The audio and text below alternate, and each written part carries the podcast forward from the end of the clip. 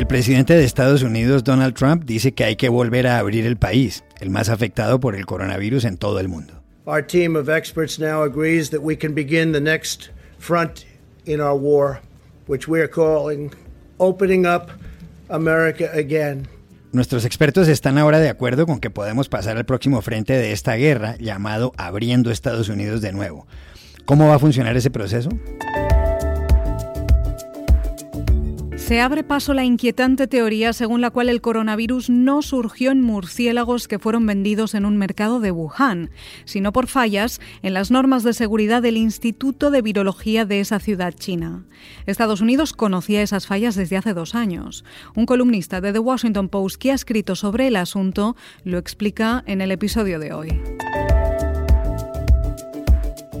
Cuatro expresidentes latinoamericanos, el brasileño Fernando Enrique Cardoso, el chileno Ricardo Lagos, el mexicano Ernesto Cedillo y el colombiano Juan Manuel Santos, que es además Premio Nobel de la Paz, le piden al Fondo Monetario Internacional que, ante la crisis, destine grandes cantidades de dinero a la región.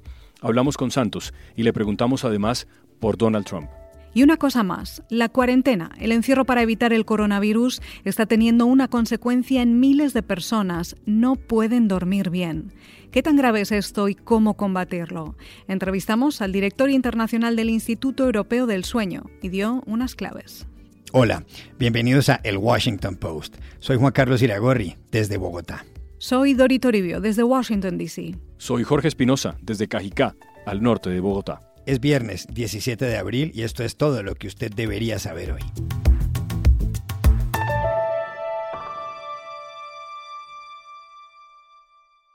Dori, Estados Unidos es el país del mundo con más personas contagiadas de coronavirus, 660 mil, y con más muertos, 35 mil. Paralelamente, la crisis económica se agrava y el presidente Trump acaba de anunciar que hay que abrir el país. ¿Cómo es el asunto? Juan Carlos, Donald Trump ha anunciado un plan de recomendaciones para reabrir la economía que se divide en tres fases y que deja las decisiones en manos de los gobernadores de los 50 estados. Los más afectados, como Nueva York, tardarán más, pero hay un 30% del país sin casos nuevos, asegura. Trump propone un retorno gradual a nuestros puestos de trabajo, a reabrir los comercios y a viajar después.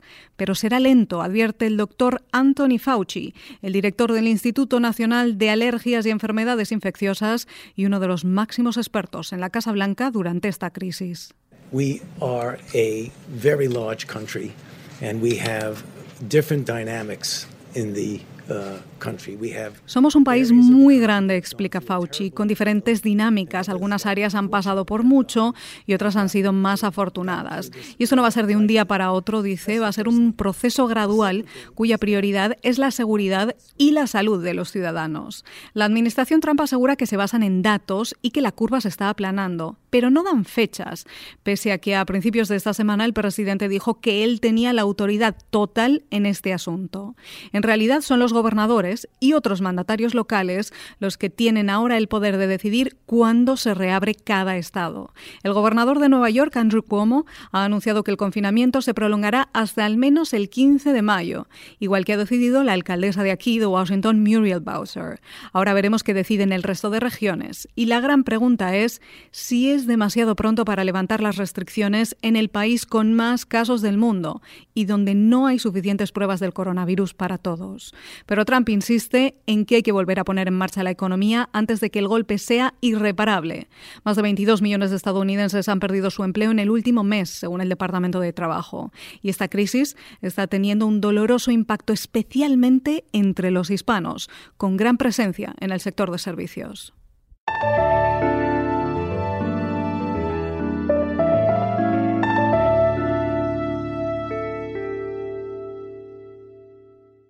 Expresidentes de Brasil, Chile, Colombia y México han publicado una carta en las últimas horas en la que le solicitan al Fondo Monetario Internacional que ayude económicamente a América Latina en la crisis generada por el coronavirus. Fernando Enrique Cardoso, Ricardo Lagos, Juan Manuel Santos y Ernesto Cedillo escribieron el texto, que ha sido firmado asimismo por exministros de Hacienda, académicos y otras personalidades. América Latina tiene casi 600 millones de habitantes. Aproximadamente la mitad, esto es 300 millones, casi la población total de Estados Unidos, viven en la informalidad, es decir, carecen de un puesto de trabajo en toda regla. Para hablar sobre la carta hemos contactado en Bogotá al expresidente y Premio Nobel de la Paz Juan Manuel Santos. Presidente Santos, gracias por acompañarnos. No, muchas gracias a ustedes y a sus órdenes. ¿Cuáles fueron los motivos de esta carta? Fueron dos motivos. El primero, la total ausencia de América Latina en las discusiones a nivel mundial sobre qué hacer. Los africanos ya se han manifestado, los europeos, el mundo entero, pero América Latina ha brillado por su ausencia y creímos que era oportuno que América Latina pusiera unos puntos que para nosotros son importantes y ahí viene el segundo motivo. Generalmente en estas crisis los países desarrollados, los países ricos, primero resuelven sus propios problemas, que es lo que están haciendo, y luego miran al resto del mundo, pero miran sobre todo a los países más pobres, más vulnerables, y dejan de lado a los países de ingreso medio, como son los países latinoamericanos. Y en esta ocasión, las economías latinoamericanas, Chile, que es la, más fuerte, pero también Colombia, Perú, México, Brasil, eh, casi todos estamos en una posición mucho más débil, somos mucho más frágiles que lo que estábamos, por ejemplo, en la última crisis. Y por eso es muy importante que nos dejen a todos los latinoamericanos eh, un espacio en materia, por ejemplo, de financiamiento para poder afrontar este problema con mayor eh, decisión y contundencia. Y el motivo, el segundo motivo, era ese, que en las instancias que se están discutiendo el financiamiento internacional que se va a requerir con muchos más recursos de los que hasta ahora están disponibles, que América Latina no la vayan a dejar por fuera y por el contrario, le incrementen la disponibilidad de recursos para poder afrontar esta difícil situación. Acaban de empezar las reuniones de primavera del Fondo Monetario Internacional. ¿Cuál es el planteamiento central que les hacen ustedes a los llamados gobernadores de esa entidad, del fondo? Este planteamiento se hizo, entre otras cosas, precisamente por eh, lo que usted acaba de mencionar, porque el Fondo Monetario en sus eh, reuniones de primavera están tomando decisiones y están analizando qué hacer hacia, hacia adelante. Y el mensaje al Fondo Monetario y a todas las entidades multilaterales es que América Latina va a necesitar mucho más recurso, mucho más financiación de lo que está previsto. Por eso hacemos una serie de planteamientos respecto de, por ejemplo, los, derechos especiales de giro. Hacemos un planteamiento respecto de las entidades regionales como el Banco Interamericano, la CAF, el propio Banco Mundial y por supuesto el fondo, para que no solamente eh, dispongan más recursos, sino que también faciliten el desembolso de esos recursos, porque generalmente lo que sucede es que ponen demasiadas trabas, demasiada condicionalidad y en este momento las demoras son muy costosas, así como son costosas las demoras en los gobiernos cuando disponen de recursos para la gente, para las empresas, si se demora el costo social y económico es muy alto, lo mismo sucede con el financiamiento internacional si es muy difícil acceder a esos recursos, si ponen demasiadas condiciones, el costo es demasiado alto. Ese es el mensaje para los gobernadores del Fondo Monetario. El presidente Trump ha anunciado que Estados Unidos suspenderá sus aportes a la Organización Mundial de la Salud. ¿Cómo interpreta usted esa determinación de la Casa Blanca? Mi interpretación, también la de los otros expresidentes y todos los economistas que firmaron el documento, creo que además coincide con la opinión del mundo entero, que quedamos realmente sorprendidos con esa posición del presidente Trump frente a, la Organización Mundial de, la Salud. Eh, no se puede entender cómo en este momento donde el tema de la salud, la pandemia está pegándole a todo el mundo, el presidente salga con ese planteamiento de suspender los recursos a esta organización. Pero esto es una movida, una acción, una actitud que no nos sorprende desde el punto de vista de la posición del presidente Trump frente a las entidades internacionales y al multilateralismo.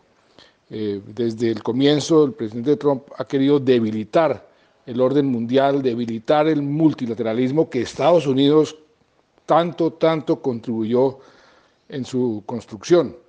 Pero ahora quiere debilitarlo, quiere acabarlo y eso lo que implica en el largo plazo es que el mundo vuelva a la ley de la selva. Puede que los países poderosos se beneficien con la ley de la selva, pero el resto del mundo va a sufrir.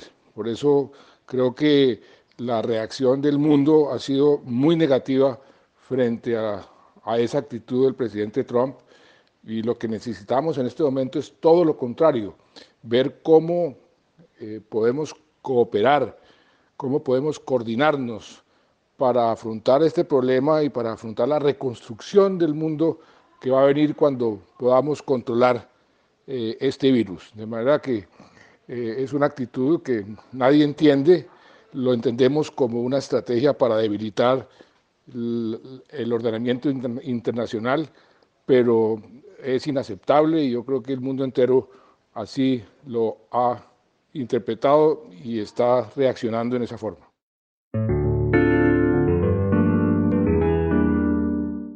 La versión más extendida hasta ahora sostiene que la pandemia del coronavirus surgió a finales de diciembre en el mercado de mariscos de la ciudad china de Wuhan, capital de la provincia de Hubei, más de mil kilómetros al sur de Pekín.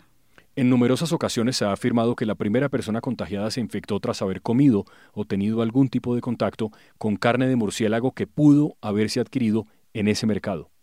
Ahora ha surgido una teoría distinta sobre el origen de esta epidemia mundial que, al momento de grabar este podcast, se ha cobrado la vida de 145 mil personas y ha contagiado a cerca de 2 millones 100 mil.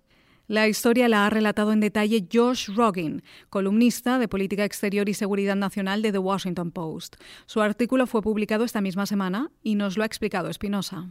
Sí, Dice Rogin, mi columna se refiere exclusivamente a dos cables que le enviaron al Departamento de Estado en Washington en enero del 2018, es decir, hace más de dos años, miembros de la Embajada de Estados Unidos en Pekín. Revelaban para entonces la preocupación sobre los protocolos de seguridad del Instituto de Virología de Wuhan, que estudiaba los coronavirus en murciélagos.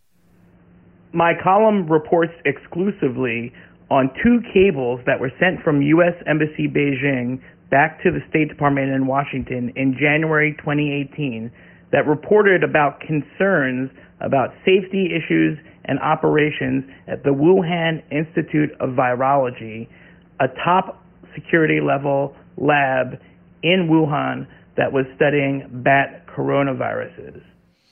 Josh Rogin añade, Esos cables, que fueron ignorados en ese momento, han cobrado importancia y han circulado mucho en el gobierno Trump ahora en medio de la pandemia. Those cables, which were ignored at the time, became newly relevant and widely circulated inside the Trump administration following the outbreak of the novel coronavirus pandemic. Sobre si se puede concluir que el coronavirus surgió en este Instituto de Virología de Wuhan y no en el mercado de mariscos, Rogin dice que la historia del gobierno chino no ha sido desvirtuada, pero que sí hay muchos elementos que han sido puestos en entredicho. Por ejemplo, dice, en el mercado de Wuhan no se venden murciélagos y los murciélagos que fueron identificados como los causantes de la epidemia procedían de un lugar situado a centenares de millas de allí. The Chinese government's original story that the coronavirus outbreak began in a seafood market in Wuhan has not been disproven, but several elements have now been called into question. The market did not sell bats. The bats identified as responsible for the outbreak were from hundreds of miles away. El columnista del Post dice además que el gobierno chino desinfectó muy pronto el mercado de Wuhan, con lo cual destruyó la posibilidad de hallar más evidencias, y señala que investigadores de la China han advertido que los casos de contagio inicial tampoco tienen relación con ese mercado, en el que además no había murciélagos, aunque no se puede probar que la enfermedad provenga del Instituto de Virología o del Centro de Control de Enfermedades de Wuhan, las agencias de inteligencia lo siguen investigando. The government sanitized the market destroying any chance of finding better evidence. Chinese researchers published that some of the earlier cases had no connection to the market. There is also no firm evidence proving that the coronavirus outbreak came from the Wuhan Institute of Virology lab or the Wuhan CDC lab. Intelligence agencies are searching hard for that evidence right now. La pregunta es, ¿Es responsable de Estados Unidos por no haber prestado atención a esos cables? Josh Rogin dice simplemente que este país no los respondió cuando en ellos se pedían más fondos para ayudar al Instituto de Virología de Wuhan. The US government did not respond to the cable's call for more attention and funding to help the Wuhan Institute of Virology fix its safety problems. Para rematar, prosigue Josh Rogin, el laboratorio de Wuhan cortó toda colaboración con Estados Unidos a la vez que se deterioraban los nexos entre los dos gobiernos. Y el gobierno de Washington canceló programas destinados a predecir pandemias, incluso en China.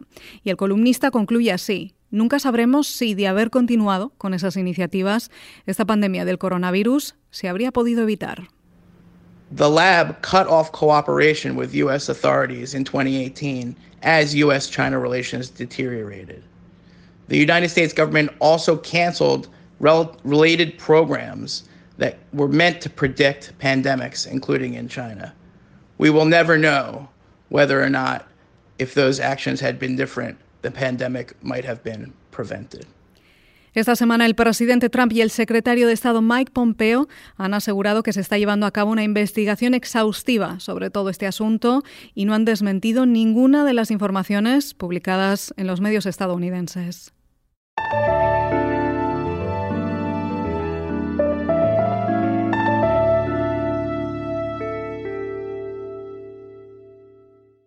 En esta cuarentena a la que estamos sometidos en muchos países del mundo, con una pandemia como telón de fondo, hay miles de personas que no pueden dormir bien.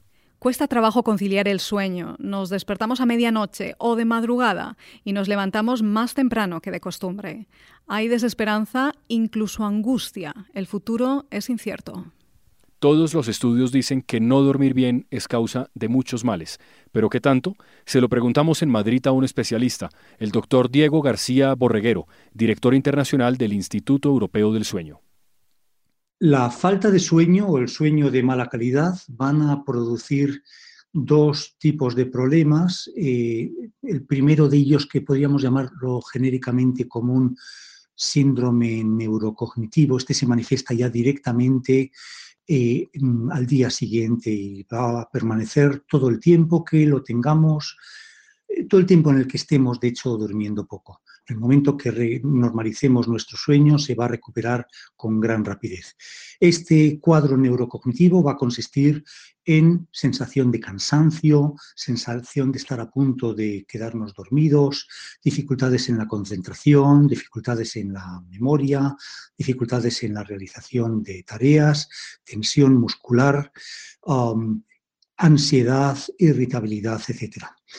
Ah, el segundo tipo de problema va a depender, eh, se va a producir más a largo plazo. Si continúa la situación que nos está generando el insomnio durante, mayor, durante un tiempo largo, el insomnio se cronifica y eh, vamos a encontrarnos con que ah, aparecen tres tipos de problemas que podríamos llamar en el área médica. Por un lado, va a haber alteraciones hormonales. Eh, las alteraciones hormonales van a ser fundamentalmente una menor eficacia de la insulina. Eso va a hacer que nos, de alguna manera, procesemos peor la glucosa que ingerimos, aumentemos nuestro peso corporal y eh, nos haga más proclives a desarrollar una diabetes, al menos nos va a hacer, nos va a convertir en prediabéticos. Todo ello va a, va a depender mucho de la interacción que haya con nuestra propia genética. El segundo problema es que se van a elevar los niveles de cortisol en sangre, la hormona del estrés, y el tercer problema va a ser que se van a elevar las catecolaminas.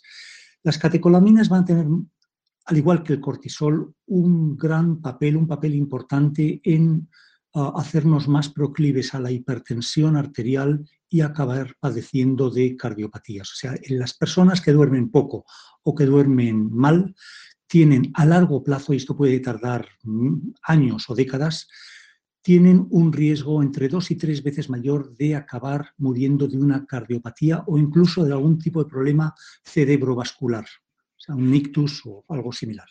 Y el tercer tipo de problemas está en el área ah, inmunológica. Podemos encontrarnos con que el sistema inmunológico funciona peor. ¿Y qué hacer entonces para dormir mejor en esta época?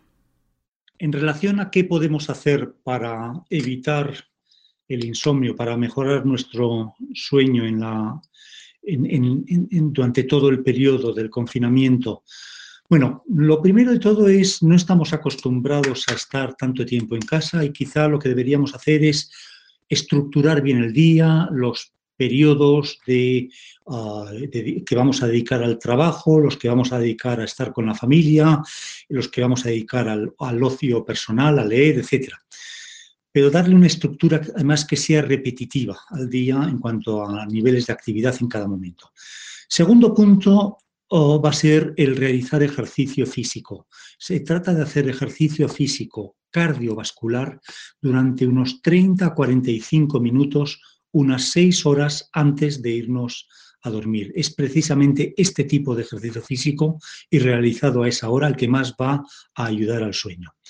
Tercero, deberíamos en las horas, en las dos, tres horas previas a dormir, intentar reducir la luminosidad externa, eh, utilizar menos luz, eh, exponernos a menos luz exterior.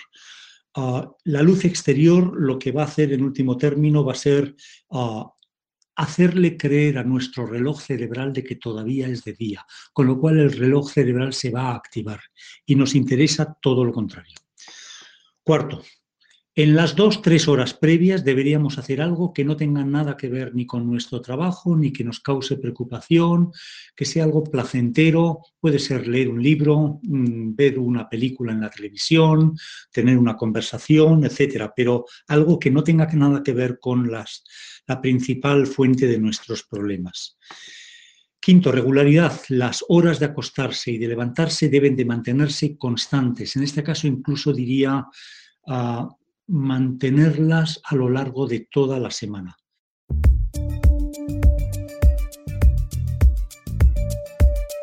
Y estas son otras cosas que usted también debería saber hoy.